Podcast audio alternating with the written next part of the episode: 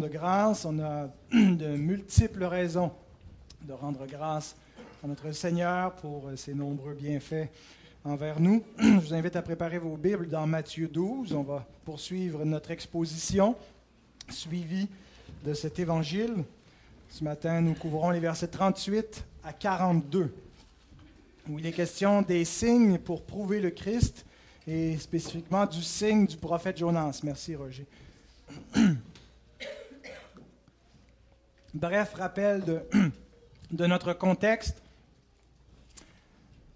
Alors après avoir accusé Jésus d'être un faux docteur par son enseignement sur le sabbat, après avoir comploté pour le mettre à mort, après avoir blasphémé contre le Saint-Esprit en disant qu'il agissait par la puissance de Béelzébul, les scribes et les pharisiens lui demandent un signe. Et rappelons le contexte un peu plus large de ce que Jésus a fait jusqu'à présent. Ils n'ont peut-être pas vu tous les signes, mais en ont certainement vu quelques-uns.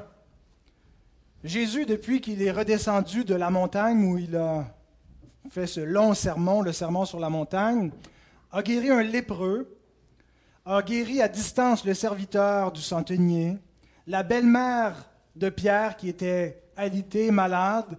Suite à cela, beaucoup de gens sont venus euh, chez Pierre et pour être guéris, des, gens qui étaient malades ou possédés d'esprits impurs, que Jésus guérissait. Il a apaisé la tempête. C'était bien sûr pour un nombre restreint de personnes, mais qui n'ont certainement pas euh, négligé de le faire savoir. Il a chassé, il a délivré une légion de démons, de deux démoniaques dans le pays des Gadaréniens. Il a relevé un paralytique hein, qu'on avait descendu par le toit euh, à Capernaum. On s'est précipité chez lui pour euh, là où Jésus était pour le faire venir chez Jairus parce que sa fille était sur le point de mourir. Jésus s'y est rendu, elle était déjà morte. En chemin, il y a une femme qui l'a interrompu, qui était atteinte d'une perte de sang depuis une douzaine d'années. Jésus l'a guéri. Il a guéri aussi deux aveugles. J'ai omis de mentionner qu'il a ressuscité la fille de Jairus. Il a euh, délivré un démoniaque muet. Par la suite, on a vu des réactions au début du chapitre 12 à Jésus, entre autres celle de Jean-Baptiste, qui se questionnait. Jésus a montré les liens entre lui et Jean-Baptiste. Il a montré comment le Baptiste lui-même était prophétisé par le, le prophète Ésaïe, qu'il devait ouvrir la voie du Messie. Euh, et, Jésus a interprété les signes des temps. Il a montré comment, malgré euh, qu'il y avait de l'opposition contre lui, il était bel et bien le Messie attendu. Jésus a montré qu'il était le maître du sabbat en délivrant le jour du sabbat un homme qui avait une main paralysée. Et là, il vient de, de guérir devant les scribes et les pharisiens un démoniaque muet.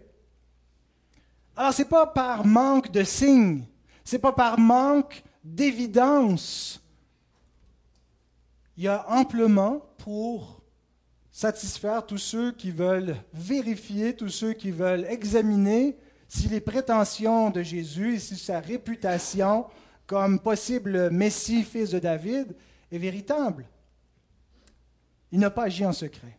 Alors voyons le texte maintenant avec ce, contexte qui nous est rappelé de Matthieu 12, 38 à 42. Je vous invite à vous lever pour la lecture de la sainte parole de notre Dieu.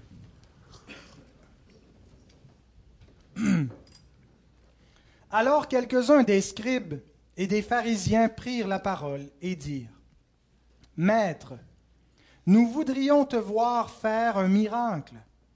Il leur répondit, Une génération méchante et adultère demande un miracle il ne lui sera donné d'autre miracle que celui du prophète Jonas. Car de même que Jonas fut trois jours et trois nuits dans le ventre d'un grand poisson, de même le Fils de l'homme sera trois jours et trois nuits dans le sein de la terre. Les hommes de Ninive se lèveront au jour du jugement avec cette génération et la condamneront parce qu'ils se repentirent à la prédication de Jonas, et voici, il y a ici plus que Jonas. La reine du Midi se lèvera au jour du jugement avec cette génération et la condamnera, parce qu'elle vint des extrémités de la terre pour entendre la sagesse de Salomon, et voici, il y a ici plus que Salomon. Prions.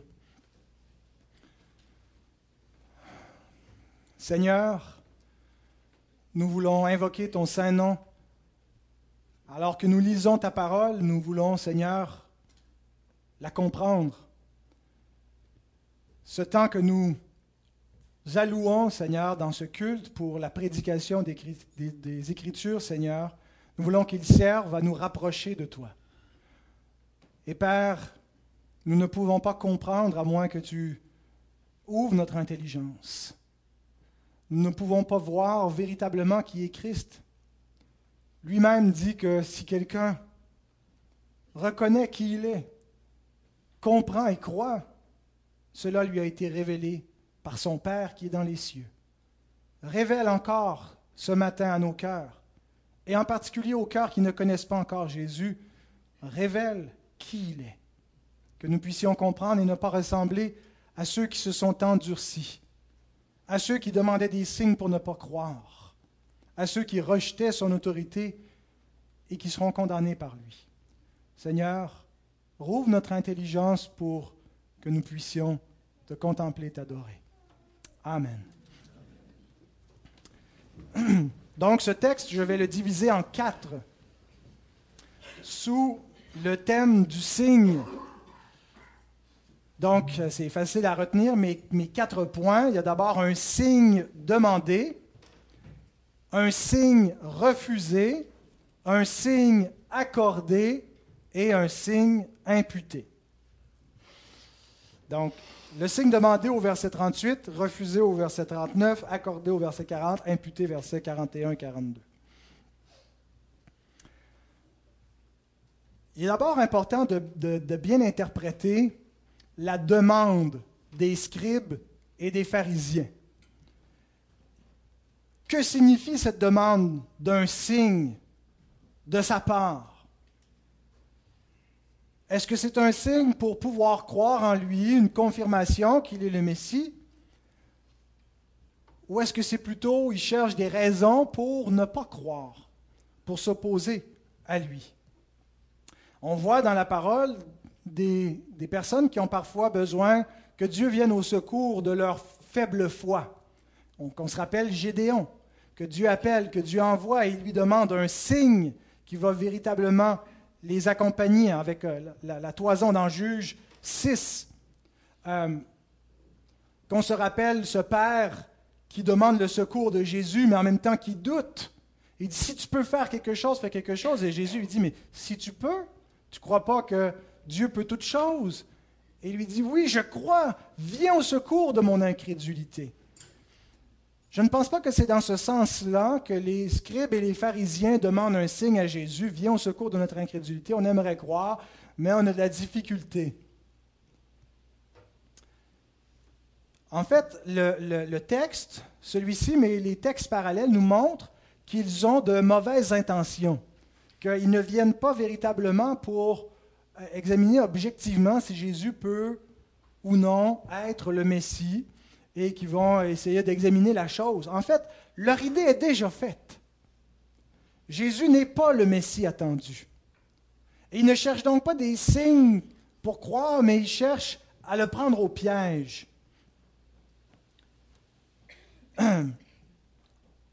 En fait, ils ont déjà eu beaucoup de signes, comme on a vu. Euh, alors, c'est curieux qu'ils demandent quelque chose de supplémentaire, comme s'il n'y avait pas déjà suffisamment pour croire. Mais aussi, le texte nous révèle un peu leur hypocrisie quand ils l'approchent et ils disent Maître, fais un signe. Ils viennent de l'appeler Belzébul quelques versets auparavant et maintenant ils l'appellent Maître. Euh, on voit l'hypocrisie. Et le texte parallèle qui nous est donné dans, Marc, qui nous, ramène qui nous rapporte le même événement, euh, nous dit explicitement au verset 11 que lorsque les pharisiens survinrent, se mirent à discuter. Le mot discuter pour nous peut être correct, hein, on discute, on discute, on jase. Mais c'est le mot, euh, le mot peut avoir plutôt le sens de disputer, et contester. ils se mirent à se disputer avec lui, à s'obstiner avec Jésus pour l'éprouver. pour le tenter. Le mot éprouver, euh, peirasmos, peirazo, dans la forme verbale, veut dire aussi tenter. Donc, ils lui demandent, ils viennent disputer avec lui et ils viennent lui demander un signe pour le tenter. Donc, leurs intentions ne sont pas pures. Alors, c'est important de comprendre ça euh, d'entrée de jeu. Est-ce qu'il est possible que Dieu accorde un signe à une personne qui n'est pas croyante et qui entend parler du Christ, qui entend parler de l'Évangile et qui comprend euh, que si elle ne croit pas, elle est perdue, mais en même temps, elle n'arrive pas à croire et donc elle demande un signe pour être certaine que euh, ce qu'on lui dit, c'est la vérité qu'elle pourra croire. Ben, il y a des exemples où le Seigneur a fait plus pour des personnes. On, pense à l'apôtre Paul, avant d'être l'apôtre Paul qui était Saul de Tarse, où il a donné un signe difficile à contourner. Il te serait dur de régimber contre les aiguillons. Il lui est apparu dans sa gloire, au point où Paul est, est tombé à la renverse. Euh, il a été aveugle pendant quelques jours de l'éclat de la lumière de la gloire du Seigneur qui lui est apparu. Ceci n'a pas été accordé à beaucoup de personnes au fil des siècles, une telle grâce, une telle révélation. Mais je pense qu'il faut rester ouvert à l'idée que Dieu peut très bien, dans sa providence, donner des signes, entre guillemets, pas nécessairement un miracle, mais des, événements dans sa providence qui ne laissent aucun doute sur le fait que Dieu est intervenu, sur le fait que Dieu conduit un cœur et que Dieu se révèle. Euh, Surtout pour ceux qui le cherchent avec sincérité. on dit personne ne cherche Dieu, cela est vrai, mais des personnes peuvent vouloir découvrir la vérité euh, et, savoir euh, qui sont, qu'est-ce qu'on fait sur terre, qui est Dieu véritablement, et, et, prier, demander à Dieu de se révéler à eux, et, il peut le faire. Euh, mais ici, ce qu'on voit, dans la démarche des scribes et des pharisiens, c'est qu'ils veulent fixer les standards. Ils veulent que ce soit l'homme qui détermine le signe qui valide le Christ. Il y a eu déjà des signes. Et Jésus pointe vers ces signes. Et il dit, si c'est par l'Esprit de Dieu que je chasse les démons, le royaume des cieux est donc venu vers vous. Il y a des signes qui attestent que le royaume vient avec la venue du roi. Mais ils rejettent ces signes-là. Ce pas les bons signes. Ils veulent d'autres signes, un autre signe qu'ils veulent le voir faire performer. Et ça me fait penser à... en fait, c'est une tendance qui n'est pas propre ou exclusive euh, aux, scribes, aux pharisiens, mais en fait, c'est de tout homme rebelle à Dieu, tout homme rebelle à l'Évangile, tout homme rebelle à la parole de Dieu, va exiger des preuves, va exiger une preuve philosophique, une preuve scientifique. Et aujourd'hui, le moderne, c'est son standard. À l'époque, on n'avait pas les, les, modèles scientifiques comme on a aujourd'hui. On avait besoin des miracles. Les Juifs demandent des miracles. Les Grecs demandent la sagesse. Ben, l'homme du 21e siècle demande des preuves scientifiques. Mais ça vient toujours du même cœur qui a cette arrogance de dire c'est à moi de fixer les exigences. Si Dieu veut que je croie en lui, si Dieu veut que je reçoive le Christ comme étant véridique, voici ce qu'il doit faire. Voici ce qu'il doit prouver. D'autres exigent des bénédictions. On a les, athées philosophiques, mais on a les athées pragmatiques, hein, qui, est, qui, est, un peu euh, mis en, chanson par euh, les colocs. Hein, je l'ai déjà cité ici, Dédé Fortin, qui chante Bon Dieu, donne-moi un job. Si tu veux que je croie en toi, donne-moi telle bénédiction. Et tu vas me revoir à l'Église. Tu vas me voir fidèle, tu vas me voir revenir à toi. et c'est une tendance de beaucoup on met nos exigences devant Dieu. Si tu me donnes ceci, si tu me donnes cela, je vais croire, je vais te suivre, je vais te donner ma vie. On fixe donc des conditions, on exige des manifestations, peut-être même des miracles, comme les scribes et les pharisiens. Ils ne sont pas les seuls à chercher des signes miraculeux pour croire. Le point, c'est que l'homme veut fixer les exigences. Mais l'erreur que l'homme commet en pensant qu'il est légitime pour lui de mettre les standards auxquels Dieu doit se conformer, c'est qu'il n'a pas compris que dans sa position par rapport à Dieu, Dieu ne lui doit rien. Il ne lui doit pas de se conformer à ses exigences. Il y a une tradition diplomatique dans les États libres démocratiques d'Occident, c'est qu'on ne négocie pas avec des terroristes quand ils nous font du chantage, n'est-ce pas? Parce qu'en faisant ça, quand on négocie avec des terroristes ou avec, avec des, dictateurs ou avec des révolutionnaires, on leur donne une légitimité. On, on est en train de dire qu'ils ont un statut de vis-à-vis. Eh bien, Dieu ne négocie pas non plus avec le pécheur pour savoir à quoi Dieu doit se conformer pour que le pécheur accepte le Christ.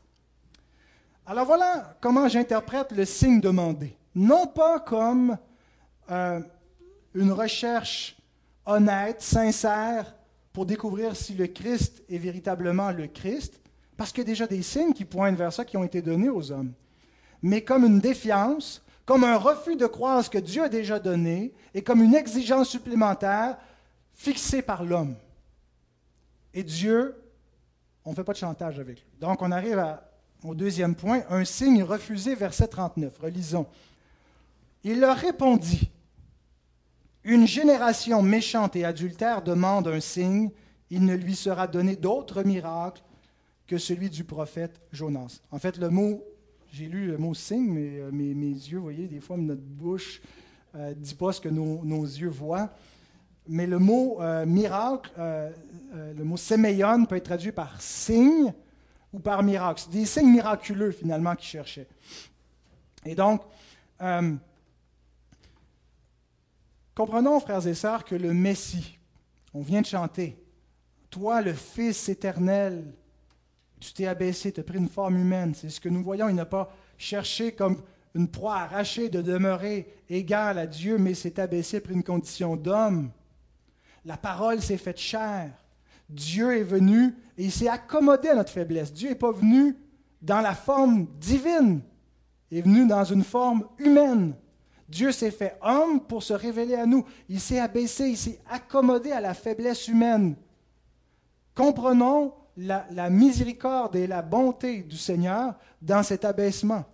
Mais ne pensons pas que le Messie doit céder aux exigences de l'homme qui sont, somme toute, du chantage lorsque l'homme fixe ses propres conditions et qui exige de Dieu qu'il fasse sa volonté, c'est de l'arrogance, puisque Dieu s'est déjà extrêmement abaissé en venant à notre niveau pour nous parler une langue d'homme, dans une forme humaine, pour se révéler à nous, en nous donnant suffisamment de signes pour confirmer qu'il est Dieu, qu'il est le Sauveur, le Créateur et le Juge. Alors les hommes ne sont pas en position pour argumenter avec Dieu. Ils ne sont pas des vis-à-vis. Et c'est ce que Jésus rappelle quand il dit une génération méchante ou perverse, dépendamment des traductions, et adultère.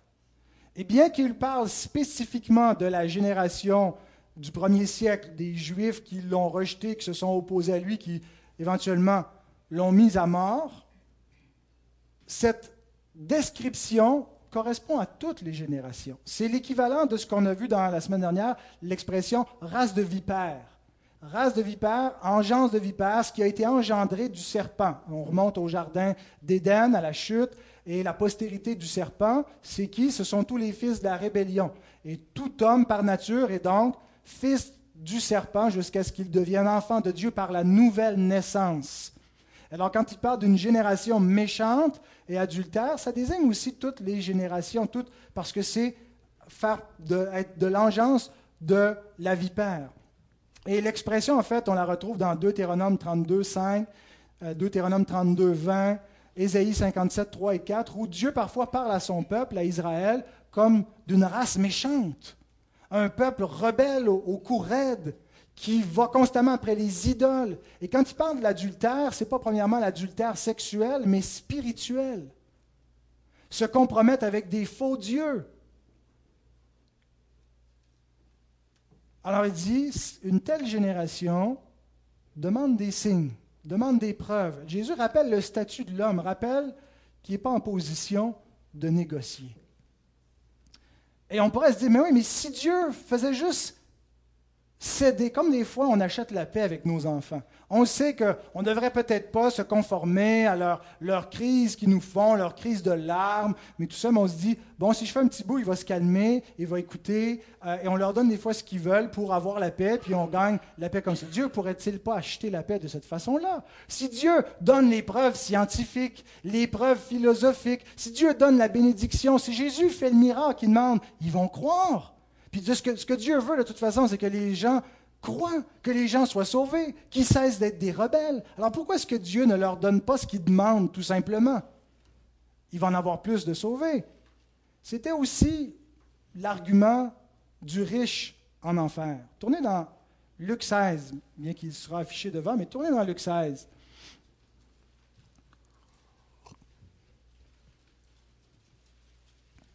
Jésus raconte une parabole entre un pauvre, Lazare, qui a souffert beaucoup pendant sa vie, et un riche qui n'avait aucune préoccupation pour le pauvre Lazare. Euh, Ce n'est pas un texte sur lequel euh, exclusivement sur lequel on doit baser notre, euh, sotériologie, notre doctrine du salut, parce qu'on pourrait conclure que c'est le salut par la pauvreté. Si tu souffres sur terre, tu vas aller au ciel, puis si tu es riche et tu es bien sur terre, tu vas aller en enfer euh, ce n'est pas, pas ce que le texte a pour but de nous enseigner. On va voir ce que le texte a pour but de nous enseigner dans cette parabole. C'est la conclusion. Ce que Jésus veut nous montrer. À partir du verset 27, euh, même si ça commence à 26, mais commençons à 27. Je te prie donc, Père Abraham, d'envoyer Lazare dans la maison de mon Père. Donc il y a une interaction figurative, ce n'est euh, pas littéral, entre le mauvais riche qui est dans la flamme cruelle, hein, où il souffre, et il parle avec Abraham, qui lui est donc comme dans le paradis, et euh, Lazare avec lui. Alors il dit, je te prie d'envoyer Lazare, hein, qui ressuscite, qui sort du séjour des morts, et qui s'en aille dans la maison de mon Père, car j'ai cinq frères. C'est pour qu'il leur atteste ces choses, afin qu'ils ne viennent pas aussi dans ce lieu de tourment. Abraham répondit, Ils ont Moïse et les prophètes, qu'ils les écoutent. Et il dit non, Père Abraham, mais si quelqu'un des morts va vers eux, ils se repentiront. Hein, si on ce signe-là, Lazare qui était mort, si Lazare ressort des morts, si Lazare revient du paradis, il leur atteste, j'étais mort, je ne suis plus mort, j'ai vu l'enfer, j'ai vu le paradis, repentez-vous. Ils vont croire. C'est un signe. Et Abraham lui dit, s'ils n'écoutent pas Moïse et les prophètes, ils ne se laisseront pas persuader, même si quelqu'un des morts ressuscitait. C'est le but de la parabole de Jésus. Les signes et les miracles ne convertissent pas. Ce que les hommes exigent, les preuves scientifiques, les preuves philosophiques, tout ce que vous voulez, ne convertit pas. Les convertis sont ceux qui écoutent la parole. Est-ce que Dieu a utilisé des signes, des miracles, des preuves de toutes sortes pour appuyer la vérité? Bien sûr qu'il l'a fait. Mais c'est sa parole elle-même qui atteste la vérité et qui est suffisante pour persuader ceux qui veulent véritablement écouter.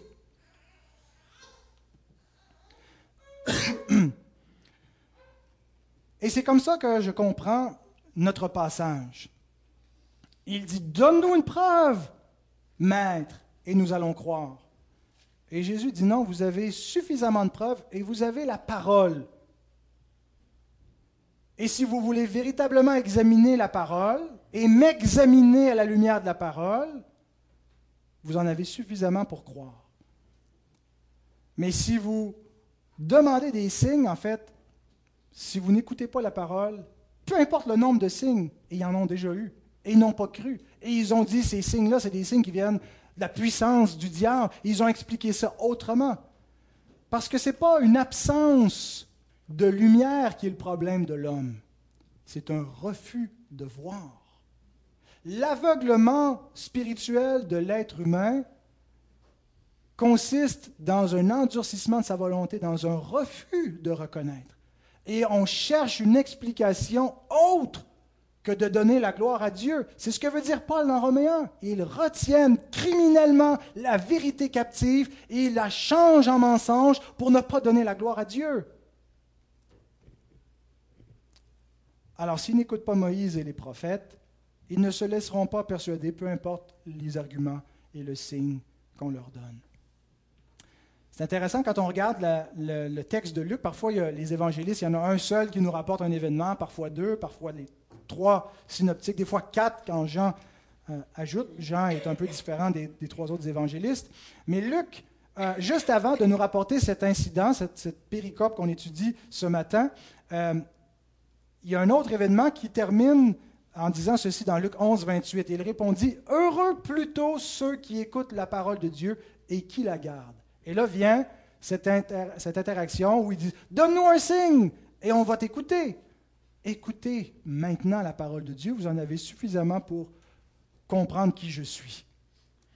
Donc l'Écriture, c'est le témoignage ultime et final de Dieu à l'humanité. Jésus dit Il n'y aura pas d'autres signes. Dieu ne va pas se confirmer aux preuves que vous demandez. Dieu ne va pas rajouter par-dessus tout ce qu'il a déjà dit. Ce n'est pas comme si Dieu avait été muet et nous demande de croire en quelque chose sur lequel on n'a rien pour se baser. Dieu ne demande pas à, l'homme de faire un suicide intellectuel, un suicide de la raison pour se jeter dans le vide de la foi. Dieu nous a donné une substance, sa parole.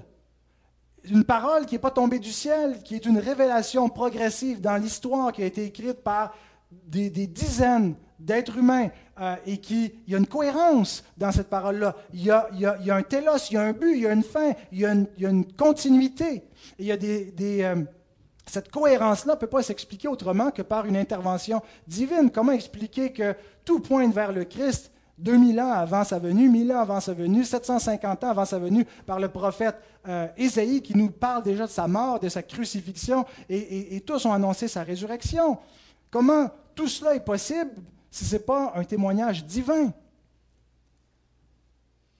Et les hommes rejettent ce témoignage-là comme si c'était rien, comme si ça n'avait pas de valeur, parce qu'ils disent non, on veut d'autres preuves. Et beaucoup de gens qui rejettent l'Écriture ne l'ont jamais consultée.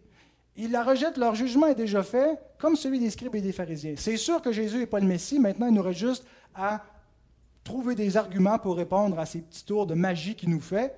Euh, mais leur décision, leur opinion est faite. Alors beaucoup d'êtres humains agissent comme ça avec l'Écriture. Ils ne l'ont jamais véritablement considérée. Ils n'ont qu'une idée superficielle, mais ils n'ont jamais examiné les Écritures elles-mêmes, et ils ont pourtant une grande opinion que c'est falsifié, ça vient de... sans, sans savoir d'où ça vient exactement, sans l'avoir examiné. J'avais un ami qui disait, euh, parce que je lui, parlais, c'est un ami d'enfance, je lui parlais souvent de, croire à Christ, de croire les Écritures, je l'invitais à l'Église. Puis, pour lui, c'était difficile d'avoir la foi parce que tu le sais jamais. Dieu t'apparaît pas, tu le vois pas, c'est invisible. Euh, et il dit, dans, dans ce temps-là, dans le temps de Jésus, puis dans le temps de la Bible, au moins, Hein, Dieu parlait, il entendait la voix, il y avait des, signes miraculeux qui leur confirmaient. Alors c'était beaucoup plus facile pour eux d'avoir la foi. Si Dieu pouvait simplement nous montrer, euh, je croirais. Et euh, on a parfois l'impression que la révélation, que toute l'histoire de la rédemption, du Jardin d'Éden jusqu'à l'Apocalypse, euh, toute cette période-là était remplie de manifestations surnaturelles, d'anges et de la puissance de Dieu et des miracles qui confirmaient que Dieu était actif et était présent, alors que maintenant, il, a pris un break, il est muet, on ne le voit plus, on ne l'entend plus. Mais c'est mal connaître l'histoire de, la rédemption.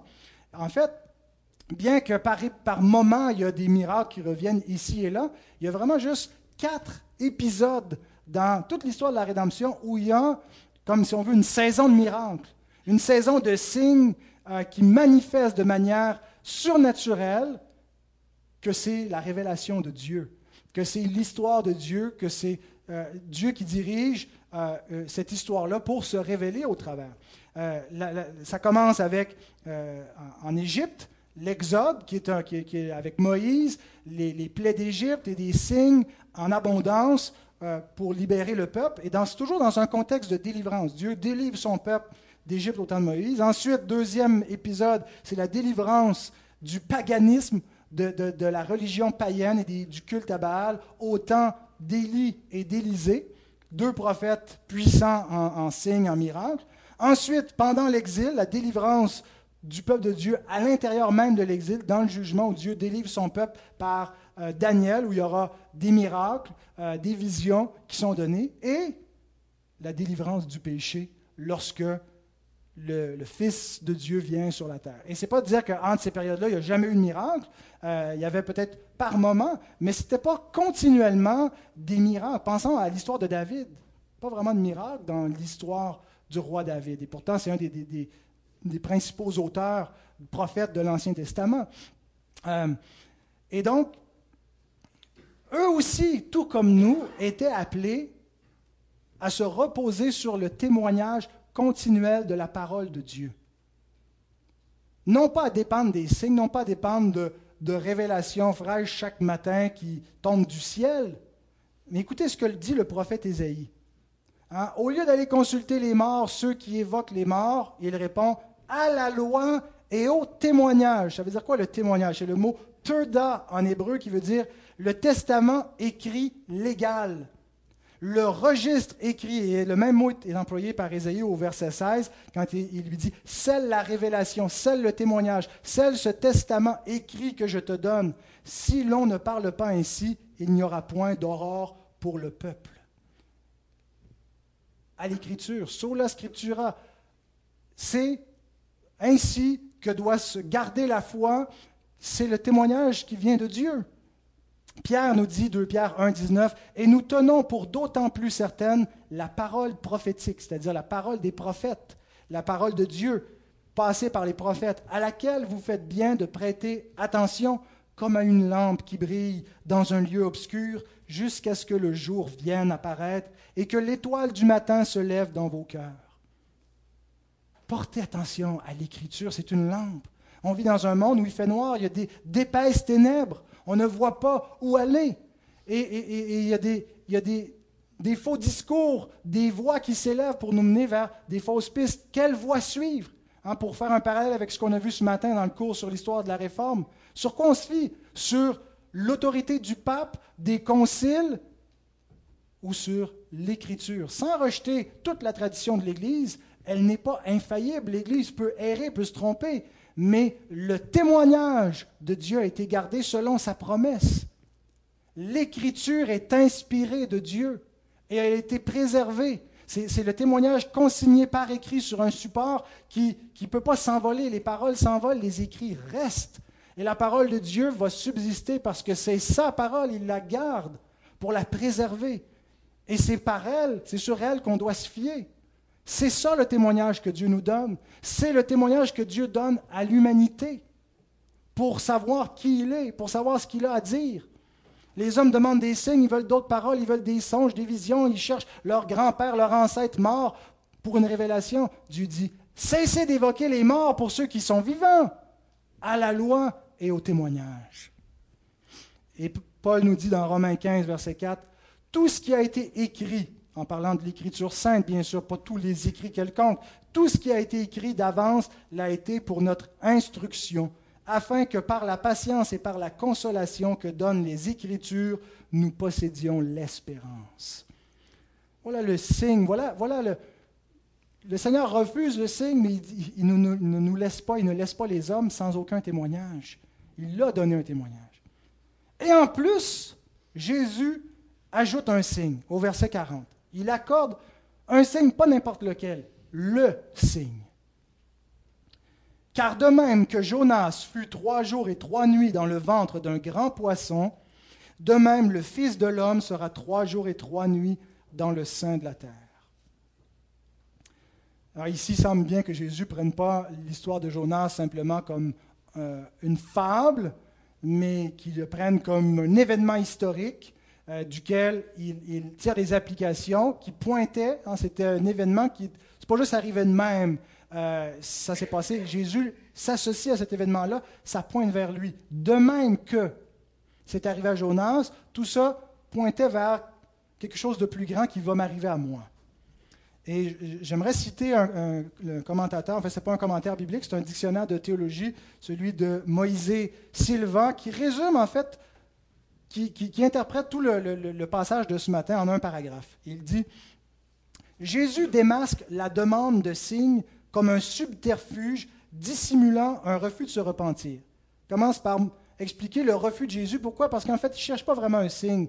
C'est un subterfuge pour refuser de se repentir. Celui qui ne croit pas la parole finale de Dieu manifestée en Jésus, en ces jours qui sont les derniers, Dieu nous a parlé par le Fils. Il est le mot final de la révélation. La parole incarnée, parole faite chair, c'est la dernière phase de la parole de Dieu, de la révélation de Dieu. Il vient mettre le mot final. Celui qui refuse, qui ne croit pas la parole finale de Dieu manifestée en Jésus lui-même, ne viendra pas à la repentance, même par des miracles. Il va venir à un faux évangile, il va venir à autre chose, mais il ne viendra pas au véritable Christ. Le seul signe que Dieu donne à une génération impénitente est son représentant, Jésus, qui sera prouvé comme tel par sa délivrance de la mort. Comme jadis Jonas revint des morts, ainsi lors de son avènement, le Fils de l'homme viendra en jugement. Et donc, le signe que Jésus ajoute à cette parole-là, ce n'est pas juste Dieu nous a parlé par le Fils, mais Dieu nous a parlé par le Fils en disant quelque chose de spécifique. Dans la mort et dans la résurrection du Fils, typologisé, je pense que c'est un néologisme, par Jonas. Jésus prophétise ici sa propre mort et sa résurrection. Quand il dit que le Fils de l'homme va être dans le sein de la terre trois jours et trois nuits, ne, ne vous laissez pas non plus euh, dérangé par trois jours, trois nuits. Vous dites, hein, il n'est pas mort trois jours, ça ne fait pas trois nuits en tout cas. Euh, pour les Hébreux, euh, dès qu'une heure dans la journée, on le comptait comme une journée. une heure dans la nuit, c'était la nuit complète. Donc trois jours, trois nuits. Donc vendredi, samedi et le dimanche, c'était les trois jours et les trois nuits où Jésus est mort, mort le vendredi, enseveli, et était donc dans le tombeau pendant trois jours et trois nuits. Jésus annonce sa mort, mais annonce aussi sa résurrection parce qu'il va être dans le tombeau seulement trois jours et trois nuits. Sa chair ne verra point la corruption.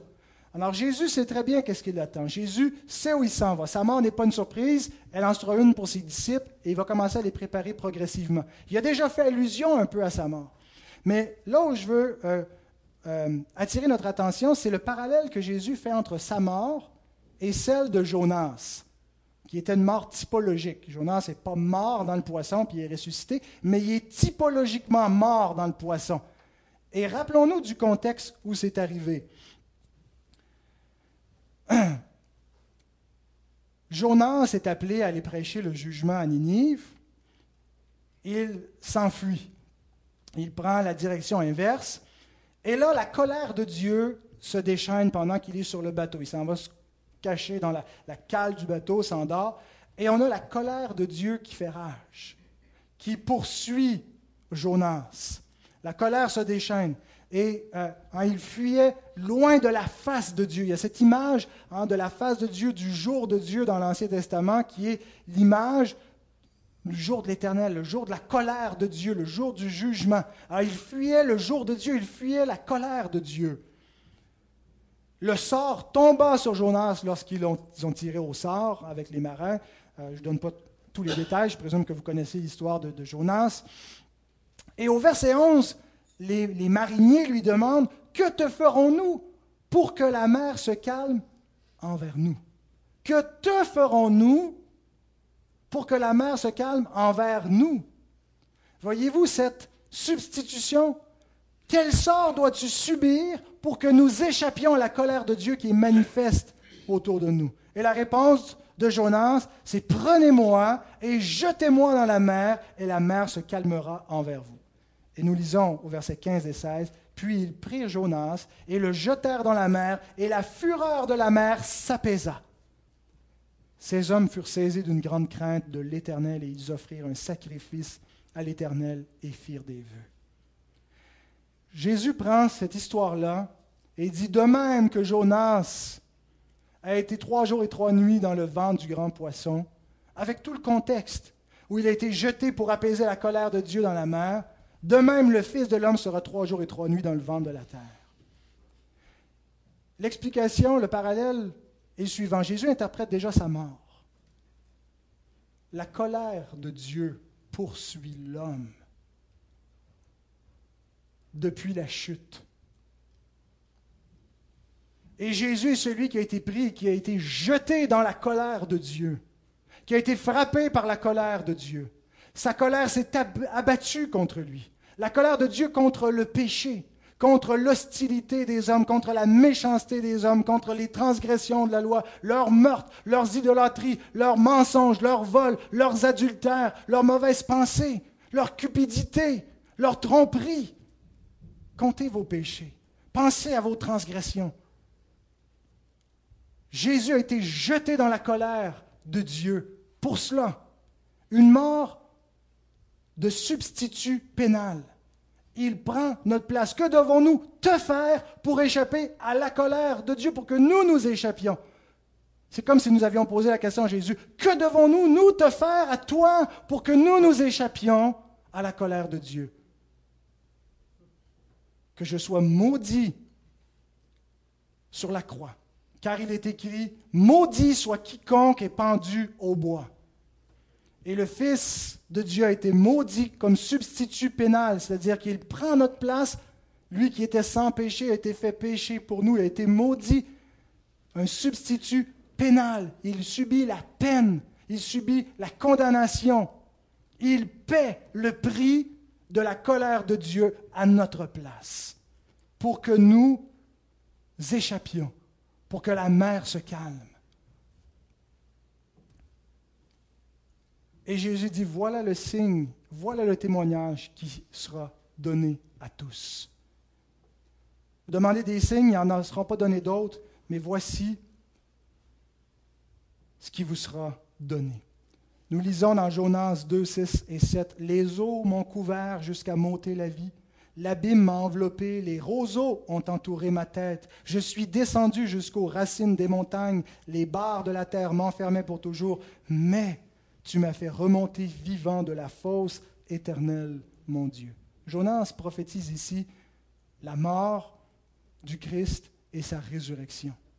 Sous la puissance de la mort, pendant ces trois jours, il ressuscite et il est ramené à la vie.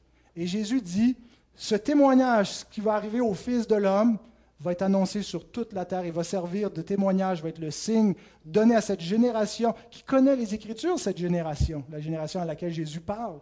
Vous connaissez l'histoire de Jonas et vous allez comprendre ce que signifiait cette histoire lorsque vous verrez le Fils de l'homme. Beaucoup dans cette génération ont compris. Beaucoup se sont endurcis, n'ont pas vu le voile et demeurer sur leur cœur. Ils n'ont pas vu ce lien avec Jonas et Christ. Ils n'ont rien compris. Ils n'ont pas bénéficié, se sont endurcis, sont morts dans leur impénitence. Et Jésus a chargé ses disciples d'annoncer cette bonne nouvelle à toute la terre. Qu'il y a un seul médiateur entre Dieu et les hommes. Un médiateur qui s'est livré lui-même à la mort pour sauver tous les hommes qui viendraient placer leur foi en lui. 1 Timothée 2, 5 et 6, car il y a un seul Dieu et aussi un seul médiateur entre Dieu et les hommes, Jésus-Christ, homme. Il n'y a pas d'autre médiateur.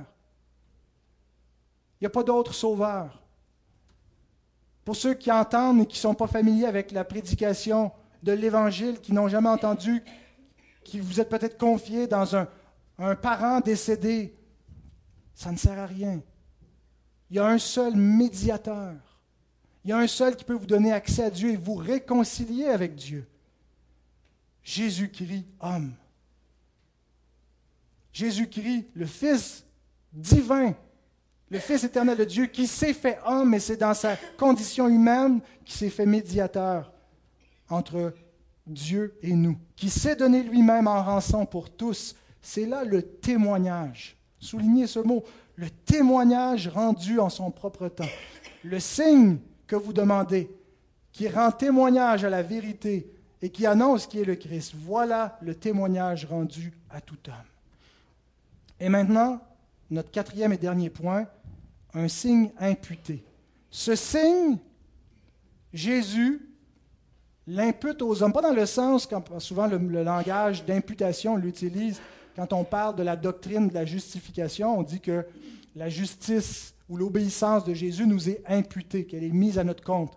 Mais si j'emploie le mot imputé, dans le sens que les hommes sont imputables à cause de ce signe qui leur est donné. En fait, ils sont imputables par la révélation de Dieu, la révélation générale de Dieu, la création, la conscience de l'homme, rend l'homme imputable devant Dieu. Il y a un deuxième témoignage qui s'ajoute, la parole de Dieu. Il y en a qui ont juste la révélation générale, euh, mais sont quand même imputables. Mais d'autres, en plus, ont reçu l'Écriture sainte et sont encore plus imputables.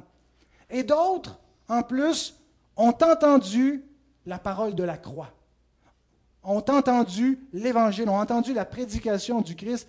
Ils sont trois fois plus imputables par ce signe-là.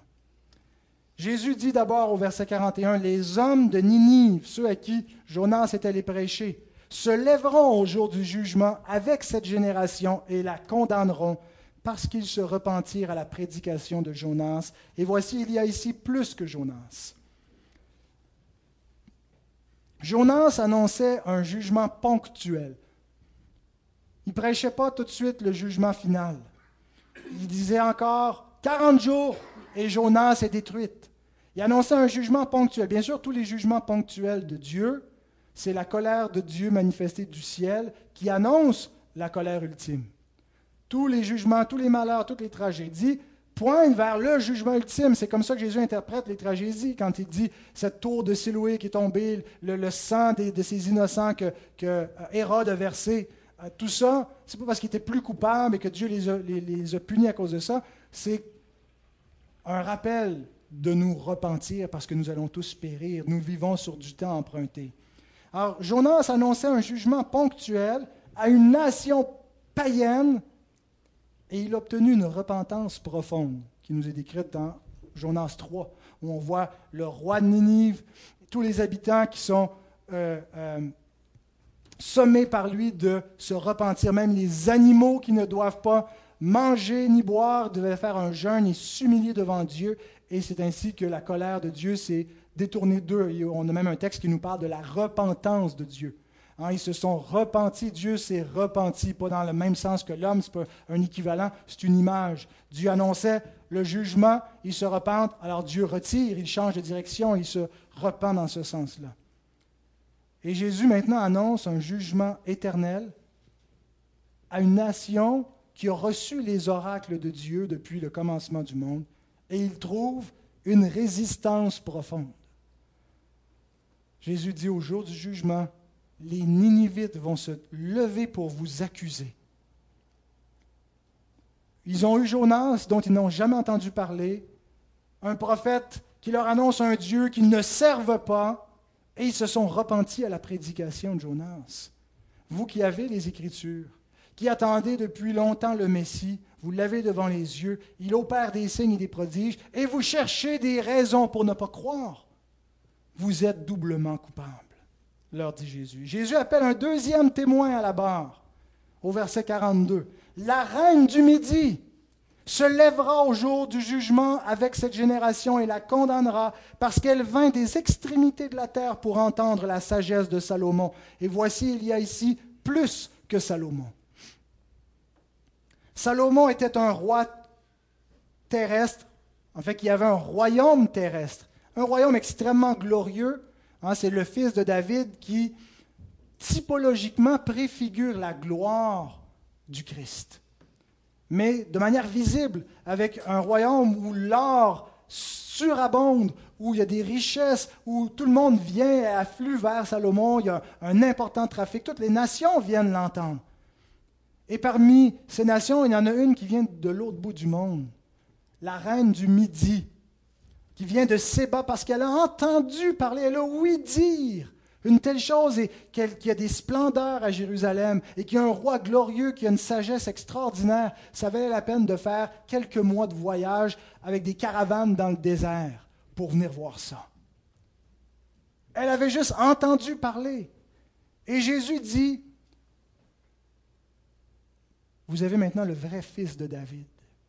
Et il a montré les splendeurs de son royaume par des petites éclipses, par des, petits aperçus. Il n'a pas fait éclater la gloire de manière complète. Il fait une guérison ici et là pour montrer en quoi va consister son royaume. Un royaume éternel avec ceux qui l'habitent qui ont la vie éternelle. Ça surpasse de loin ce que Salomon pouvait offrir. Salomon est mort, il a vu la corruption et tout ceux de sa génération avec. Le temple magnifique qu'il a pu bâtir a été détruit. Il n'y a rien de toute cette gloire-là qui n'a pas disparu. C'était une gloire passagère. Mais lui, il vient avec la gloire permanente. Bien sûr, il ne l'a pas révélé d'un seul coup, en éclat. Il dit le royaume de Dieu ne vient pas de manière à frapper les regards, mais il vient de manière invisible. il le révèle par ses signes, par sa personne, parce qu'il l'offre comme une espérance qui va arriver à la fin des temps. Mais il donne déjà des signes qui pointent vers cela. Alors il dit, il y a ici plus que Salomon. La reine de Saba juste entendu parler, elle a traversé le monde pour venir voir ça. Et vous, vous avez des signes sous les yeux. Et vous ne croyez pas. Elle va se lever et elle va vous condamner d'avoir rejeté le fils de David, le vrai fils de David.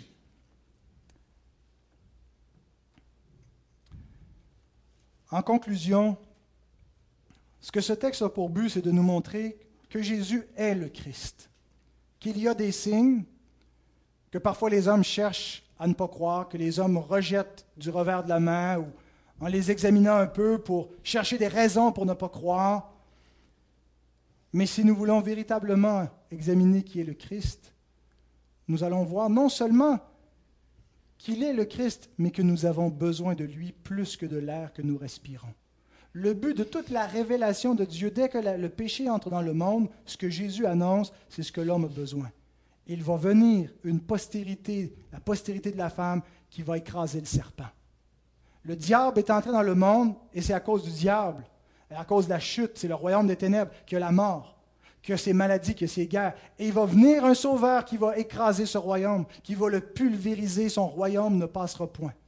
Et le but de toute l'Écriture, c'est de susciter en nous la foi en ce roi, parce que pour entrer dans ce royaume, il faut croire en lui. Il faut être uni à lui, et le moyen pour être uni à lui, c'est la foi. Et lorsque donc on prend le temps d'examiner la parole, on comprend au moins trois raisons pour lesquelles nous avons besoin de Jésus. Je termine avec cela. Et les trois raisons nous sont données par trois répétitions au chapitre 12 de Matthieu, où trois fois Jésus est déclaré plus grand que quelque chose. À trois reprises, au verset 6, au verset 41, au verset 42. Nous avons besoin d'un sacrificateur. Nous avons besoin de quelqu'un qui fasse la médiation entre Dieu et nous. Et dans l'Ancienne Alliance, il y avait le temple qui symbolisait ce besoin d'une médiation, où étaient égorgées des victimes innocentes Hein, des agneaux qui versaient leur sang, et Dieu montrait par là qu'une vie était offerte en sacrifice pour couvrir, pour protéger la vie des pécheurs.